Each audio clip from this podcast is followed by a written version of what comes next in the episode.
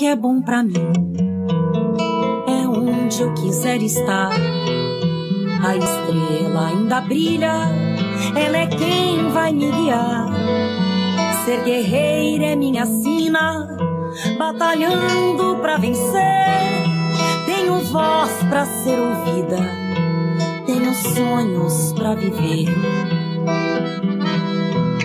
Não vão mais conseguir me anular, me calar. Ninguém vai me impedir de cantar e lutar.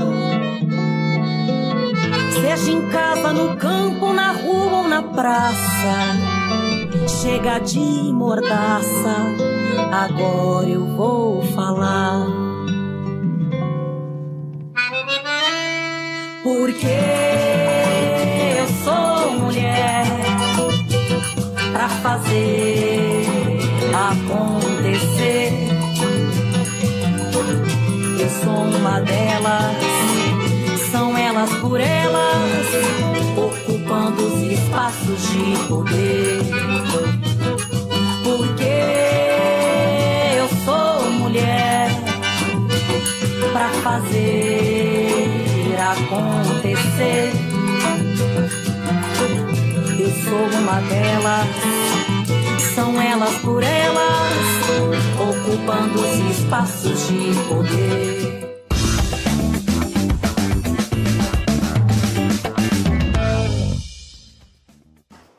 Sejam muito bem-vindas ao TV Elas por Elas Formação, programa do PT para a preparação e formação das mulheres para a disputa política.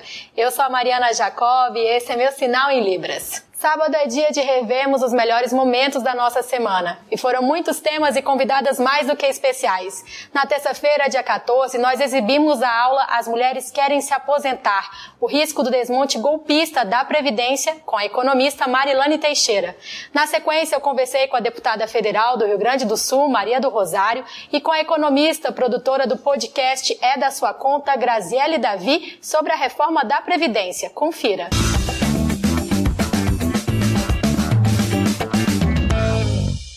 Olá, eu sou a Marilane Teixeira, sou economista, é, filiada ao PT, militante feminista. Nossa conversa hoje vai ser sobre a Previdência Social. Vamos começar a falar um pouco então sobre o sistema de seguridade social. Ele foi consolidado a partir da Constituição de 88. Então ele está montado a partir de um tripé que é a assistência, previdência e a saúde.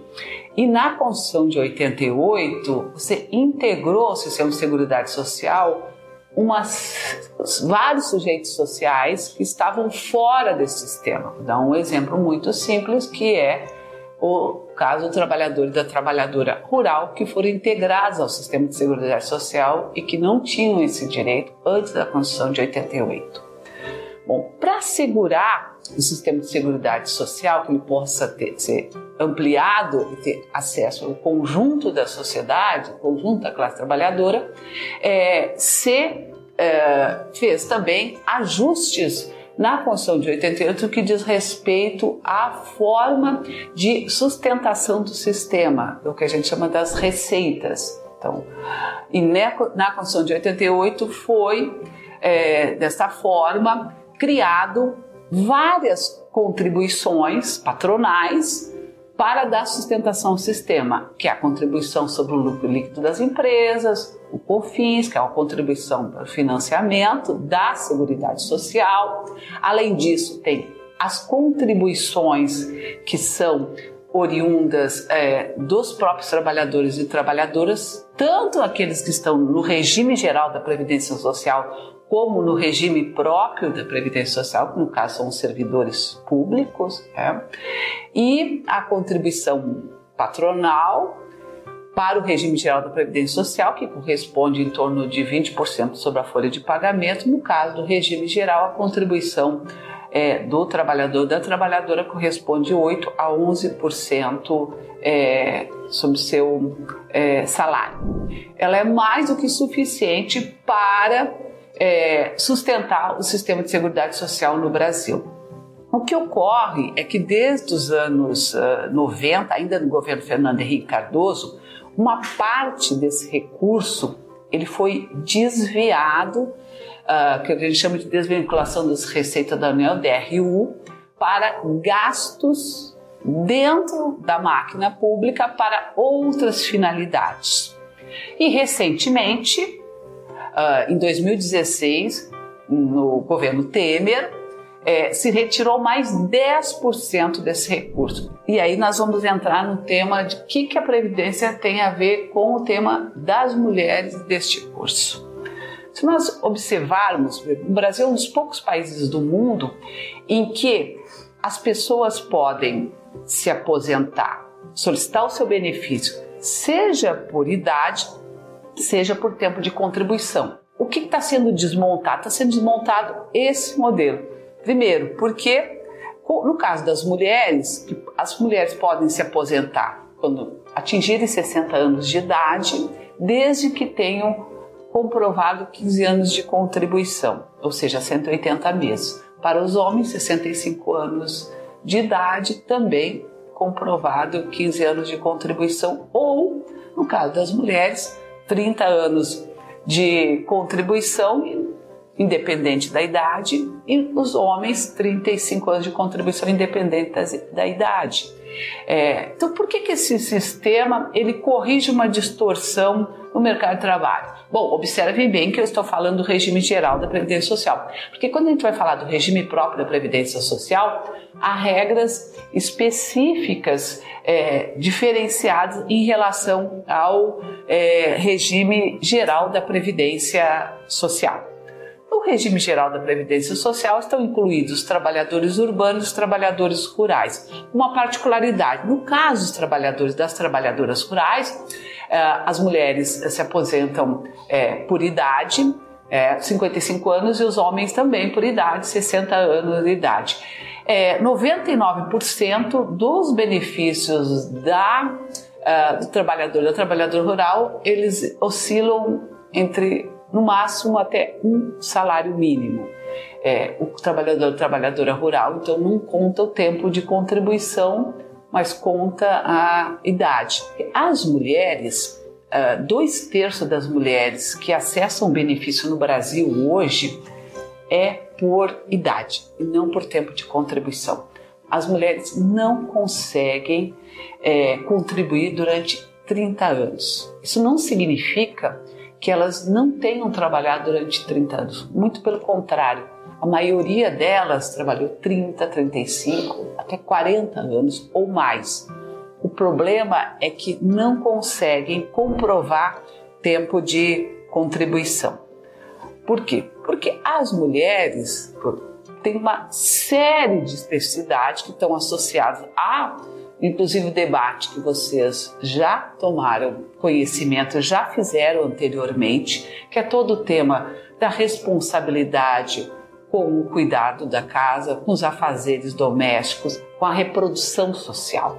É a divisão sexual do trabalho extremamente perversa e adversa para as mulheres, que imputa às mulheres as responsabilidades sobre a reprodução familiar, sobre os cuidados com a família, a discriminação que as mulheres sofrem no mercado de trabalho. Então, as mulheres ingressam muito cedo no mercado de trabalho, geralmente em condições muito desfavoráveis, muitas vezes no trabalho por conta própria na informalidade.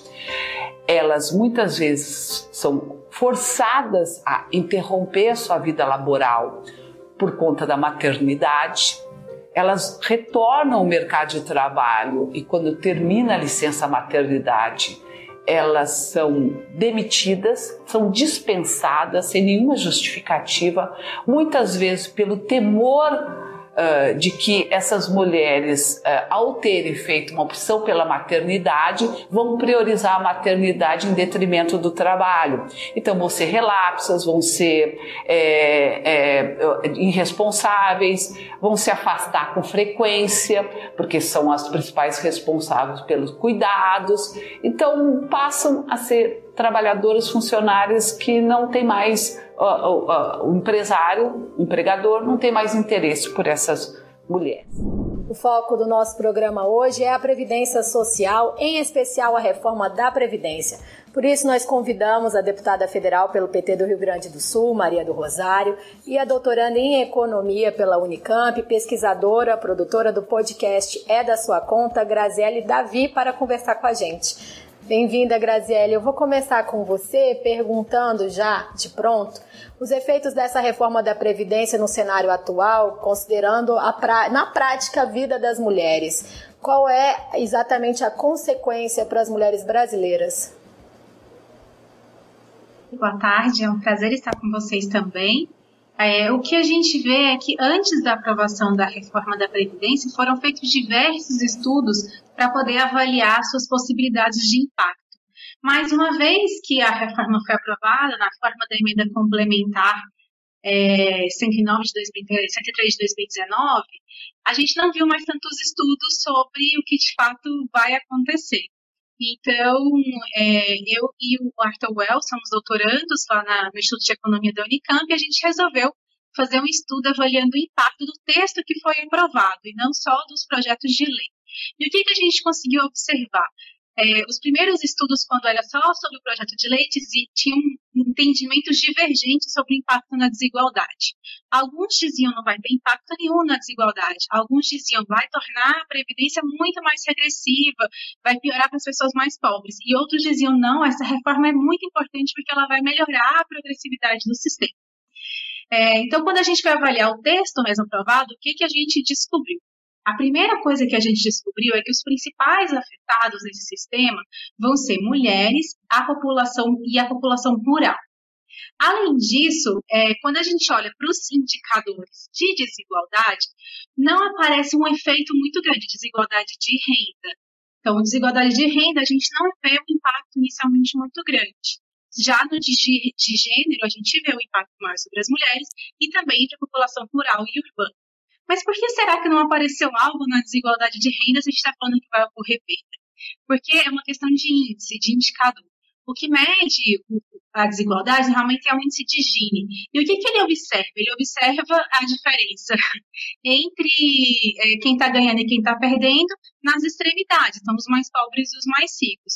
Quando eu tiro renda de quem está no meio da distribuição, o índice, o, o índice de Gini não é capaz de captar isso. E a reforma da Previdência mexe justamente quem está no meio da distribuição, principalmente o texto que foi aprovado.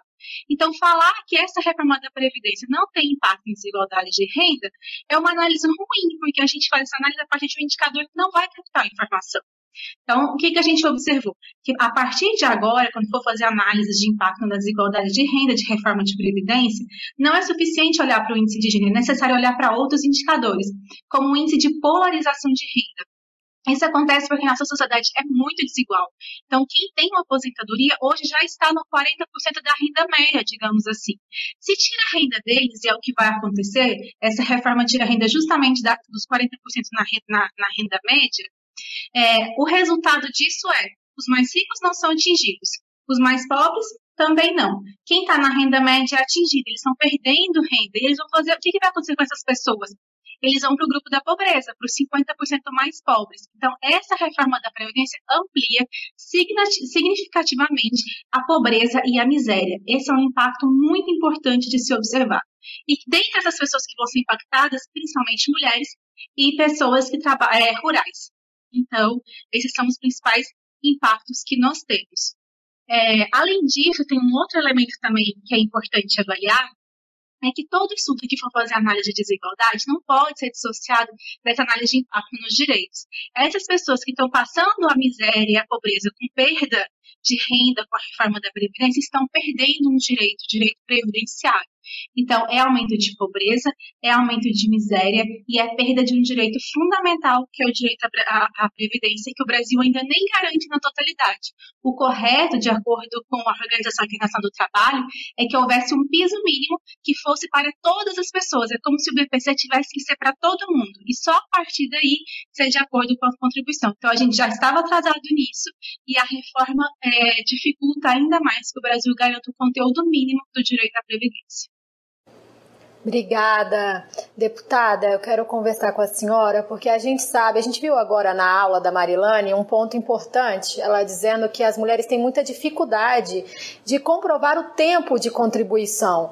E não porque elas não tenham trabalhado, trabalham sobremaneira, trabalham em jornadas triplas até, ou mais. E a pandemia agravou esse cenário. Muitas mulheres ficaram desempregadas, foram para o mercado informal. E eu queria ouvi-la como é que esse tema está sendo discutido no Congresso e como a senhora analisa essas mudanças. Nós vivemos um tempo extremamente agressivo do ponto de vista da retirada de direitos no Congresso Nacional. Observem que essa linha que destrói direitos, destrói referências de um Estado que deve, de acordo com a Constituição Federal, oferecer garantias para as mulheres e para a qualidade de vida no Brasil, esta linha não está apenas no governo Bolsonaro. Desde o golpe contra a presidenta Dilma, que um, teve um forte caráter misógino, nós tivemos uma série de reformas, entre aspas aqui, porque todas essas chamadas reformas vieram no sentido de destruição das responsabilidades públicas do Estado e atingiram de forma muito grave as mulheres. A reforma trabalhista atinge as mulheres e a reforma da Previdência ela atinge em cheio a vida das mulheres ao longo de toda a vida, mas, sobretudo, no período em que a mulher busca o benefício previdenciário. A principal alteração que foi incorporada aqui, que, que trouxe impacto, é, é a contagem do tempo de contribuição associado ao tema da idade, essa questão obrigatória do tema de, do tempo de contribuição dificultou enormemente para as mulheres chegarem à aposentadoria. Como disse a pesquisadora Graziella e a professora, as nossas dificuldades não estão no fato do trabalho em si, porque a mulher trabalha muitas vezes desde a é lamentável admitir isso, mas desde a infância. Ocorre que esse trabalho é o trabalho, em geral, precário, subemprego, sobretudo quando começa no trabalho infantil, que é inclusive ilegal. O que ocorre, portanto, é que o trabalho da mulher não é registrado, não é valorizado. Em geral, é o trabalho doméstico, é o trabalho no cuidado com outras pessoas, com crianças, com idosos, com pessoas com deficiência, um trabalho sem carteira, sem registro. E essa situação, é, no governo do presidente Lula e da presidenta Dilma, ela foi rapidamente alterada porque foram criados 20 milhões de postos de trabalho formais. E, além disso, a criação de institutos federais, de, eh, de, do sistema de cotas nas universidades, nos próprios institutos federais, do, mais recursos na educação, na assistência estudantil, o Fundeb, tudo isso levou mais as mulheres, e as mulheres negras também, à vida educacional e abriu oportunidades de trabalho protegido e de trabalho formal, mais de igual para igual. Hoje em dia isso não existe mais. Nós já estamos praticamente com 14, talvez mais, 15 milhões de pessoas desempregadas, outros 40 milhões simplesmente se encontram numa condição de, de não encontrarem onde trabalhar e trabalharem naquilo que encontram a cada dia para se sustentarem. Então, como é que é possível ter este registro para contar o tempo de contribuição? Com tudo isso, o governo Bolsonaro, essa era do fascismo e do neoliberalismo em conjunto, essa era de ódio à vida humana e às mulheres, acaba, acaba produzindo dois efeitos o, a, o aprofundamento da desigualdade e da desigualdade de gênero, ainda maior, não é? e, de um outro lado, também o desmonte do sistema público de previdência. Porque, sem dúvida, que a Previdência, sendo um sistema solidário, quanto menos pessoas também têm trabalho formal, quanto menos as mulheres têm possibilidade de contribuição formal, mais dificuldade cada uma das mulheres tem mais dificuldade nós temos como mulheres em geral, mas o sistema também não se sustenta. E isso tudo é a antessala sempre do ataque ao sistema público de seguridade social. Então, é um pouco isso agrava a condição de vida das mulheres. E nós tivemos, com a eleição de um Jair Bolsonaro, não apenas a eleição de um fascista e misógino na presidência da República, mas de uma bancada de sustentação na Câmara dos Deputados, que agora tenta passar a PEC 32 e muitas outras medidas, todas elas danosas ao interesse público, com desmonte dos serviços públicos, e a bancada do PT e a oposição. Nós somos a resistência também em nome das mulheres brasileiras. No programa de quarta-feira, dia 15, nós exibimos a aula Mulheres das Águas, do Campo e das Florestas com a economista e socióloga Luísa Dulce. Na sequência, eu conversei com a secretária de Políticas Sociais da Confederação Nacional de Trabalhadores na Agricultura, Edjane Rodrigues, e com a dirigente nacional do Movimento de Mulheres Camponesas, Michela Calaça. Acompanhe.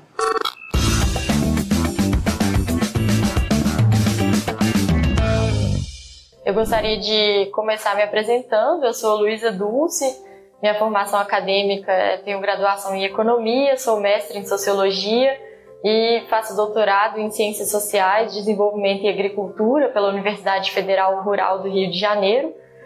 É, trabalhei como assessora de juventude rural no, junto ao ministro Patrus Ananias no segundo governo da presidenta Dilma, em Brasília e compõe o coletivo estadual agrário do PT em Minas Gerais e o coletivo nacional agrário do Partido dos Trabalhadores é, e o conselho curador da Fundação Perseu Abramo. É, o primeiro ponto da nossa aula, é, eu pensei da gente conversar um pouco sobre quem são as mulheres rurais no Brasil hoje. Então, a primeira coisa que a gente precisa pensar é que quando a gente fala em rural, em modelo de desenvolvimento rural, né, nos vem à cabeça logo dois dois polos, né? Seriam o polo do agronegócio e o polo da agricultura familiar, agroecológica, camponesa. Mas eu acho que a gente precisa pensar que o rural e as ruralidades brasileiras são muito diversas, né? Então, entre esses dois polos há uma série de possibilidades, uma série de formas de existência das mulheres e de homens é, rurais no Brasil. Pensar então que o rural brasileiro ele é diverso em termos de bioma, ele é diverso em termos de, de fauna, de flora e, sobretudo, em relação aos sujeitos. Né? Pensando então as mulheres como um desses sujeitos é, muito específico do rural brasileiro. Nós temos a Lei da Agricultura Familiar, que foi promulgada em 2006 durante o governo Lula, que é a Lei 11.326, que reconhece essa diversidade de sujeitos do rural brasileiro e aponta que então seriam camponeses e camponesas, assentados e acampados da reforma agrária, povos indígenas, povos de terreiros, ciganos, quilombolas, uma série né, do que a gente chama de povos e comunidades tradicionais, é, e que tem nas mulheres, nesses povos e comunidades tradicionais e na juventude, é, sujeitos que foram aos poucos sendo reconhecidos no âmbito das políticas públicas para o desenvolvimento rural. Quando a gente pensa é, a questão da mulher, não só no rural, mas também no, no, meio urbano, um ponto que é importante a gente tratar tem a ver com a, a chamada divisão sexual do trabalho, né, que foi já tratado em outras aulas, que tem a ver justamente com o trabalho que é visível e é invisível. Né? Então, é, gostaria de trazer alguns dados para a gente pensar em relação, por exemplo, ao acesso à terra das mulheres. Né? Tem um estudo da FAO que mostra que as mulheres no mundo são cerca de 50% da população, ao passo que elas detêm somente 1% das propriedades rurais no mundo. Né? Então, é, a propriedade rural está extremamente concentrada né, na mão de poucos e esses poucos, em geral, são homens. Né? No Brasil, os dados do último censo agropecuário de 2017 mostraram que as mulheres é, são responsáveis por 18% das propriedades rurais, né? ou seja, 82% das propriedades estão nas mãos de homens. Né? Em 2006, que foi o censo anterior, as mulheres detinham apenas 12%, então a gente viu que houve um processo de ampliação das mulheres no controle dessas propriedades mas esses 12% que estavam na mão das mulheres, eles representavam apenas 5% da área das terras agrícolas, né? É, o censo de 2017 ele mostrou que a propriedade da terra no Brasil ela continua se concentrando. Então, é, as propriedades de mais de mil hectares que são consideradas aí latifúndios ou né, grandes propriedades de terra, elas são mais de 45%, elas são mais de 47% do território brasileiro. é, nós temos um passivo enorme de terras indígenas e quilombolas, né? Temos aí 241 terras quilombolas ou comunidades quilombolas tituladas e mais de 1.700 processos no INCRA que não passaram nem na sua primeira fase de, de titulação quilombola.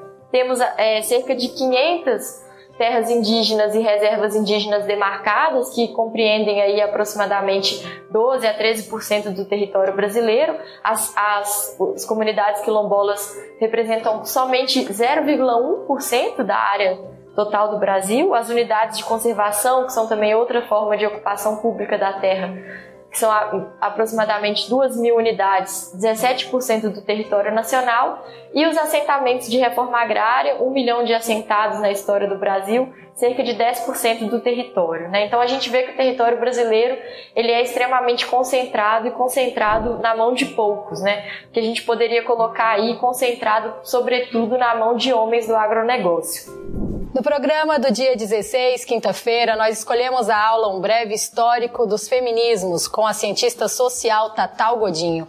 Logo em seguida, eu conversei com as professoras, doutoras em Ciências Políticas Flávia Biroli e Laila Pedreira Carvalho sobre os movimentos feministas no Brasil. Confira.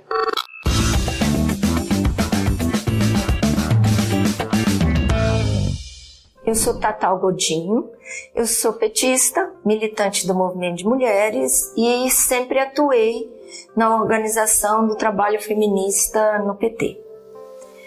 Hoje nós vamos conversar sobre a história do movimento de mulheres no Brasil e no mundo, mais concentrado no período mais recente, que é chamado de Segunda Onda do movimento de mulheres, segunda onda do feminismo. O que é a chamada segunda onda do movimento de mulheres, a segunda onda do feminismo, surgiu num período de muita mobilização social, de renovação da esquerda, de retomada dos movimentos sociais na década de 60 e 70.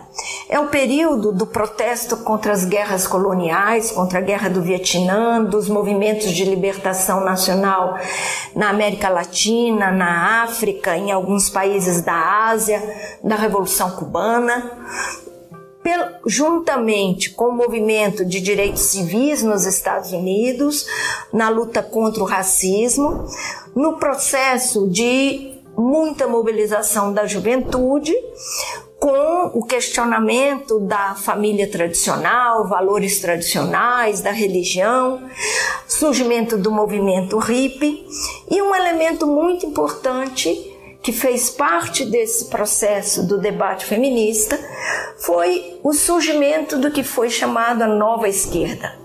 A nova esquerda buscava construir uma esquerda libertária, contestando, fazendo uma crítica aos partidos comunistas tradicionais e com uma dinâmica muito mais de mobilização social e de abertura para a entrada de novos sujeitos sociais. É nesse contexto que ressurge o feminismo como uma luta de libertação das mulheres, porque o feminismo como nós vamos ver um pouco mais adiante, ele surge de maneira organizada ainda no século XIX. Por isso esse período é chamado de segunda onda. E é muito importante a gente pensar quais eram os principais temas, o que mobilizou o movimento de mulheres, o que mobilizou as mulheres, o feminismo nesse período.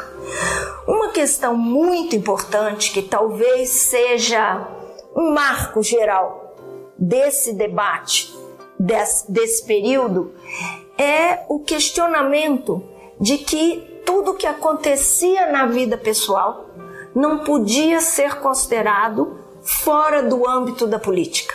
Então, a separação entre o público e o privado, a ideia de que o pessoal também é político, foi um marco muito importante desse processo porque era o momento também de desvendar como as opressões ocorriam na vida pessoal, como as opressões se desenvolviam também no meio dos trabalhadores, das trabalhadoras, entre os oprimidos, de pensar, por exemplo, o que, que significava violência sexista, a opressão sobre o corpo das mulheres, o debate sobre a sexualidade e um aspecto muito importante de debate sobre como o racismo e a desigualdade nas relações entre homens e mulheres se manifestavam. Apesar de curtinha, a aula da Tatal nos ajuda a entender historicamente a luta das mulheres por direitos. E para conversar comigo sobre os movimentos feministas no Brasil, eu recebo agora a professora doutora do Instituto de Ciência Política da UNB, Flávia Biroli, e também a cientista política, professora da, e doutora da Universidade da Integração Internacional da Lusofonia Afro-Brasileira, Laila Pedreira Carvalho. Sejam muito bem-vindas à TV Elas por Elas Formação. Muito obrigada obrigada pela presença. Eu vou começar com você, Flávia. Tem um seu livro mais recentemente, fez uma análise das relações entre gênero, religião, direitos e democracia na América Latina. E a gente viu aqui a aulinha breve da Tatal contando a história do feminismo, mas eu gostaria de pedir para você traçar um panorama da luta feminista no Brasil hoje, tendo em vista essa conjuntura política desastrosa que nós vivemos em meio a tantos retrocessos. Obrigada, boa tarde. É, em primeiro lugar, eu diria o seguinte: embora com dificuldades, os movimentos feministas eles produziram muitos efeitos. Né? Então, houve mudanças na perspectiva que se tem no modo como se compreendem as relações, né? as relações entre homens e mulheres, mas as relações de opressão de maneira mais complexa né? e interseccional. É, houve também transformações no próprio modo de se compreender os direitos humanos. O Sistema Internacional de Direitos Humanos, paulatinamente, na segunda metade do século XX, ele incorpora a questão do direito das mulheres a uma vida sem violência, mas também a participação de maneira equânime em todos os espaços né, da política, na esfera pública, e isso tem, é claro, né, uma série de consequências, muito, inclusive práticas. Né? Uma delas é que as mulheres passam a ter uma outra referência, inclusive do ponto de vista legal, institucional, né, para buscar de fato que esses direitos se efetivem para todas. Né? E a outra é que passa a ser possível buscar direitos antes é, é, é mais é, é, difíceis, inclusive, de se construir como um problema na própria esfera pública, né? Então, a criminalização da violência contra as mulheres, da violência doméstica, ela teve que ser construída como um tema público, como um problema político. E aí, justamente porque esses efeitos, né, é, é, e aí particularmente no que diz respeito aos direitos reprodutivos e aos direitos sexuais, eles tocam diretamente as hierarquias existentes, né, as formas existentes de se naturalizar a opressão, de se controlar os corpos das mulheres. É, isso desperta muitas reações.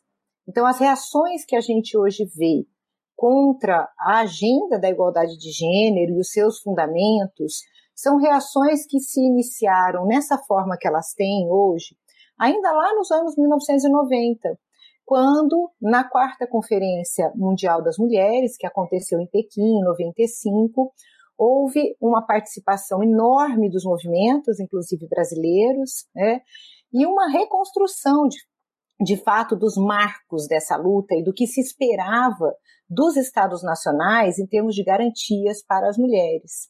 Então, ali se articula um tipo de reação inicialmente tendo setores católicos conservadores à frente, né?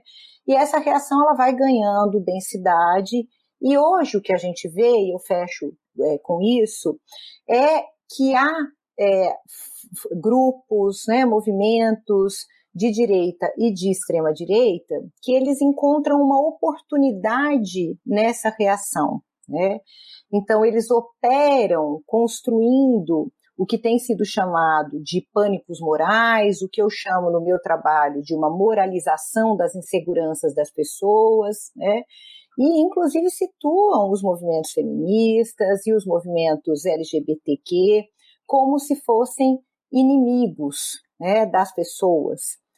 É, então, eu, eu, eu acho importante a gente ter isso em mente, sabe? Porque os feminismos construíram historicamente possibilidades de se garantir é, as próprias lutas e institucionalmente, por meio de políticas públicas, né, o respeito efetivo pelas vidas das mulheres.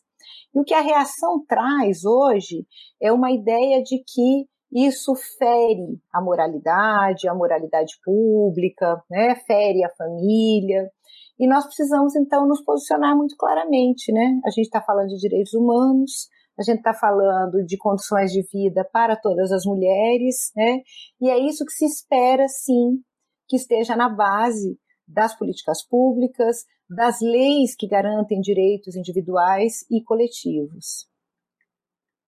Obrigada, Flávia. É, sem dúvida é muito importante a gente pensar na linha do tempo e onde nós estamos chegando, né? Laila, deixa eu te perguntar uma coisa. A Tatal fala na aula dela sobre a militante Sujourné Truff, que lá no século XIX fez uma fala para dizer da inclusão ou, no fato, da exclusão das mulheres negras da pauta feminista. Né? Eu queria ouvi-la, como é que você avalia esse recorte hoje no movimento feminista? Nós já avançamos, encaminhamos para isso, para essa pluralidade? É, boa tarde. Eu acho que a gente tem a militância negra e das mulheres negras, a organização das mulheres negras historicamente um pouco força é, que a agenda é, dos feminismos também avance no sentido de tratar a questão racial de maneira mais sistemática e seriamente, né? Então a gente tem um trabalho bastante alongado de mulheres é, negras que estão na resistência no Brasil desde o período da escravidão e que vem então se articulando e, e gerando formas de resistir, sobreviver, é, que são necessárias e fundamentais, então que passam a questionar as bases de uma organização do feminismo, das esquerdas como um todo, e também de expor algumas das questões muito básicas é, das desigualdades dentro da sociedade brasileira. Né? Então, existe um longo processo, de, né, um longo histórico processo de lutas de mulheres negras que se materializam em avanços na forma como são vistas as, os debates dentro do feminismo. Né? Então, existe uma, um trabalho desenvolvido por essas, por essas militantes durante bastante tempo e o feminismo negro traz agendas muito urgentes e necessárias que têm sido cada vez mais é, acolhidas por diferentes é, linhas e tradições dentro dos feminismos, se é que a gente pode falar sobre tradições é, dentro dos feminismos. Mas então, é, a, as, novos, as novas demandas, né, as, as a, ativistas mais jovens que colocam é, questões como as questões do feminismo, feminismo interseccional, é, ampliam a forma como os feminismos então vão pensar uma pluralidade de mulheres, né? E aí agora a gente viu recentemente uma articulação também das mulheres indígenas no sentido de uh, ampliar a capacidade do feminismo de pautar essas agendas que a, a, a, que a Flávia fez menção é, antes de mim e que a Tatal também é, cita durante a aula dela. Então, acho que o processo de reconhecimento das especificidades da vida de mulheres negras, de mulheres indígenas, de mulheres trans, de mulheres de diferentes é, é, que vivem as, a opressão de maneiras diversas é, complexifica e garante que o feminismo atinja de fato é, a capacidade de reduzir as opressões, de lutar contra as opressões, né? Então, é, ouvir os diferentes feminismos e contemplar essas é, diferentes agendas é urgente, é um pouco para alguns, é, para algumas ativistas é, é uma tarefa é, in, é, impossível de, de não ser encarada, né?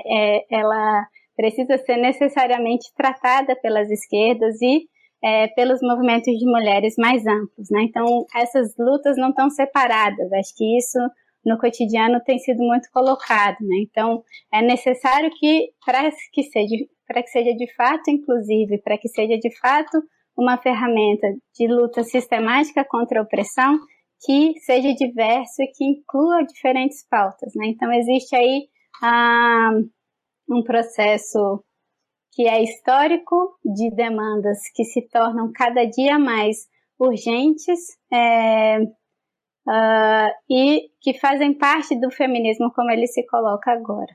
Né? Sem dúvida, Laila, obrigada. Vou voltar com a Flávia. Tem um trecho, vou te pedir licença, tem uma aspas do seu livro, em que você diz que estão em risco os fundamentos da agenda da igualdade de gênero, em conjunto com os fundamentos da democracia e do Estado de Direito. É, quando na sua fala anterior você diz que o feminismo vira inimigo, né, assim como as outras pautas têm virado os inimigos do governo, né, e da pauta neoliberal, neoconservadora no mundo de maneira geral. Eu queria ouvi-la como a gente consegue avançar nesse cenário, tendo em vista que a gente está sendo combatida, né, como mulheres sujeitas de direitos, entre outras tantas pautas. Uhum. Ótimo, obrigada. É, bom, eu acho importante a gente compreender que os feminismos como movimentos sociais é, e também como hoje parte da produção de conhecimento sobre as desigualdades, né, o feminismo acadêmico, a produção dos estudos sobre desigualdades de gênero, ele tem ressignificado a própria noção de democracia. E aí trazendo aquilo que Laila disse, né, sem dúvida, a partir dos movimentos negros e da produção das intelectuais negras, essa ressignificação, ela se deslocou, ganhou impotência na medida em que se identifica muito claramente é, que os limites das democracias, os limites é, é, da efetividade do Estado de Direito, eles atingem as mulheres de maneira diferenciada, né, de acordo com raça, classe, é, é, e outras clivagens que são importantes aí em contextos específicos. Então, eu acho que é bem importante a gente ter em mente que a reação hoje, ela é uma reação a uma forma mais substantiva de se pensar a democracia, em que igualdade e diversidade são conjuntamente definidas como desafios para os regimes democráticos. Né? Eu sempre gosto de dizer que os limites à participação política das mulheres, eles não são um problema das mulheres, eles são um problema das democracias, né? É, hoje, quando há um ataque direto à agenda da igualdade de gênero, a gente vê um ataque de fato aos próprios fundamentos dessa conexão entre igualdade e diversidade que vem sendo desenvolvida né, pelos feminismos, que vem sendo parte das suas agendas de lutas. Nós não estamos falando de coisas muito elaboradas, não. A gente está falando do direito das mulheres à vida. É, a gente está falando do direito de não sofrer violência. A gente está falando do direito a controlar a sua própria capacidade reprodutiva. Né? A gente está falando do fato de que as mulheres negras hoje, quando a gente chega no Brasil a uma taxa de desocupação de 14,7%, que é altíssima, as mulheres hoje, entre as mulheres negras, essa taxa chega a 21%. Né? Então a gente está falando de uma realidade né, de desrespeito aos direitos básicos fundamentais. Né? É, isso significa que não dá para abrir mão dessas agendas, né, como a Laila também já colocou. É, e aí eu queria mencionar uma das faces dessa relação entre neoconservadorismo e a erosão das democracias. Né? Se de um lado existe uma afirmação dos feminismos, dos movimentos negros, dos movimentos pelos direitos humanos como inimigos, de modo a se operar normalizando as desigualdades e as violências e excluindo essas agendas do âmbito institucional, das políticas públicas, né, é, é, deixando de alocar recurso para elas, que é o que está acontecendo. De outro, é, a gente vê lideranças, movimentos de extrema direita, os que são reconhecidos como populistas de direita na Europa, é, operando né, com essas agendas de maneira a desinformar a população, né, a trazer a ideia de que existe um risco né, nas garantias de igualdade de gênero, nas garantias é, de enfrentamento em relação ao racismo. E aí isso é muito importante para a gente hoje, se a gente é, é, pensar nas disputas que ocorrem no Brasil, né? como recuar, né? Quer dizer, se é delicado lidar com a questão dos repro direitos reprodutivos das mulheres, por exemplo, recuar significa abrir mão né, de fundamentos muito básicos do reconhecimento da igualdade entre mulheres e homens, do direito ao controle sobre a própria capacidade reprodutiva, para dar um exemplo. Né, é, e aí, só é, para finalizar, a América Latina hoje ferve sua potência feminista. É, é, então, talvez seja é, muito explicável por que os feminismos foram escolhidos pela extrema-direita como alguns dos seus principais inimigos. Né?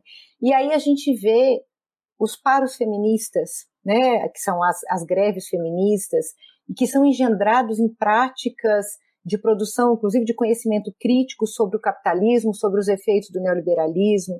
A gente vê o movimento Niuna Menos, né, e o modo como conecta a violência contra as mulheres às estruturas é, sociais de reprodução do extrativismo, né, da miséria, da precarização do trabalho e da vida. A gente vê os processos recentes de aprovação do direito ao aborto em países como a Argentina e agora o México na semana passada, né? E, e observa então que esses movimentos eles estão atuando em diferentes níveis. A gente pode dizer que na Argentina é das ruas que se entrou, se adentrou, né, no Congresso argentino e se conseguiu aprovar o direito ao aborto. No México isso se faz da Suprema Corte, numa outra, um outro nível de atuação é, dos movimentos e das, das é, lideranças feministas, né? Então existe essa potência que vem dessa re, de fato dessa recodificação do sentido da própria democracia, né? Houve uma politização né, dessas agendas no sentido de construção progressista de direitos e hoje a gente tem uma politização reativa dessas agendas que vai no sentido de, de um enfraquecimento de uma desconstrução não só dos direitos das mulheres, mas da própria democracia. Gostou do programa de hoje? Então não esquece de conferir a nossa playlist aqui na TVPT no YouTube. Lá você encontra todos os nossos programas na íntegra. Não esquece de curtir a gente nas redes sociais, assim você fica por dentro de tudo que acontece por aqui e de outras ações voltadas para as mulheres e realizadas pelo PT. Um bom final de semana.